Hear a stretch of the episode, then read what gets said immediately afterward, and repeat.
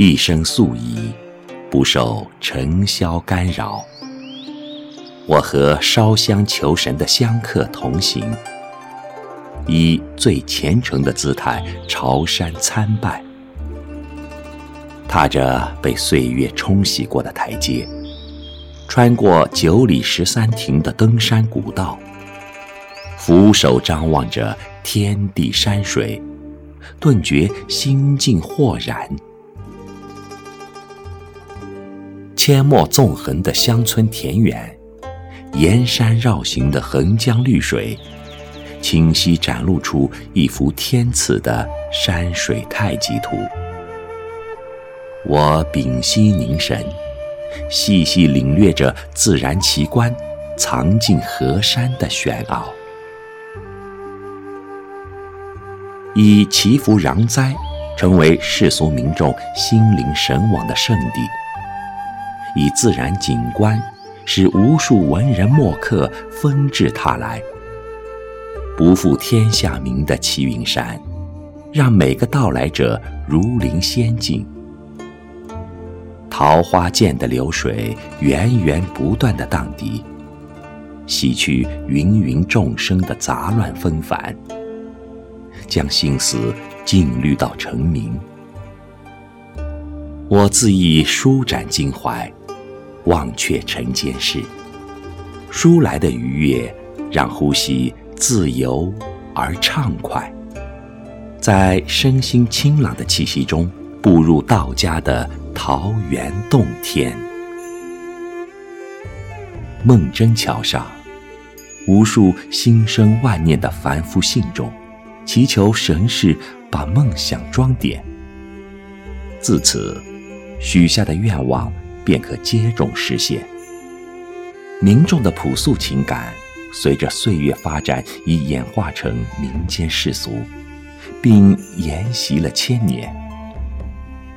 如梦如真间，隐约传来飘渺古雅的仙乐，悠远似又生静。我仿佛从红尘摆渡而来，泊在隔世离空的道场。触摸到了福地仙踪，一种超凡脱俗的意念潜滋暗长，忘记了身在何处，忘记了人世百态，周身瞬息被注入了酣畅自忘的灵动与洒脱。一路沿途拜谒，烧香重祀诸位神灵，期盼赐福保佑。携带着历史去看公关祠庙，不由喟然长叹，感慨此间经历的亭阁宫殿在岁月浮世下的兴亡盛衰，生情于仙家人物在百姓民众间的广泛流传，咀嚼沧海桑田的变迁，触景在道教文化的林林总总。为那悲鸣时刻，以不变的姿态与我深深的交流。当一天门内外的白月碑林涌入眼帘，犹如观看一场无声的光墨片。悲节时刻，经循环不息的似水流年反复漂洗，没有剥落散逸。静默地告诉世人，那不曾遗失殆尽的文明。我的目光随流转顿挫的笔画脉络驰飞，神思沉浸历代骚人雅士所表达的情感里，顿觉没有年代的魁格。以利的题诗游记，纵情传递着对无双圣境的赞颂。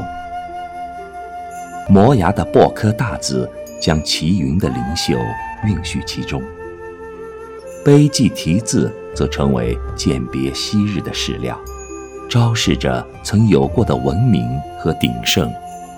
巨真的书法家刻历年久远，穿越了时空，延续着由淡而浓的记忆，牵引出一个民族厚重的文化元素。这些沉淀的文字印记，似亘古以来便存在，和赤子的崖壁融合一体，向后人展现他们永远的风采。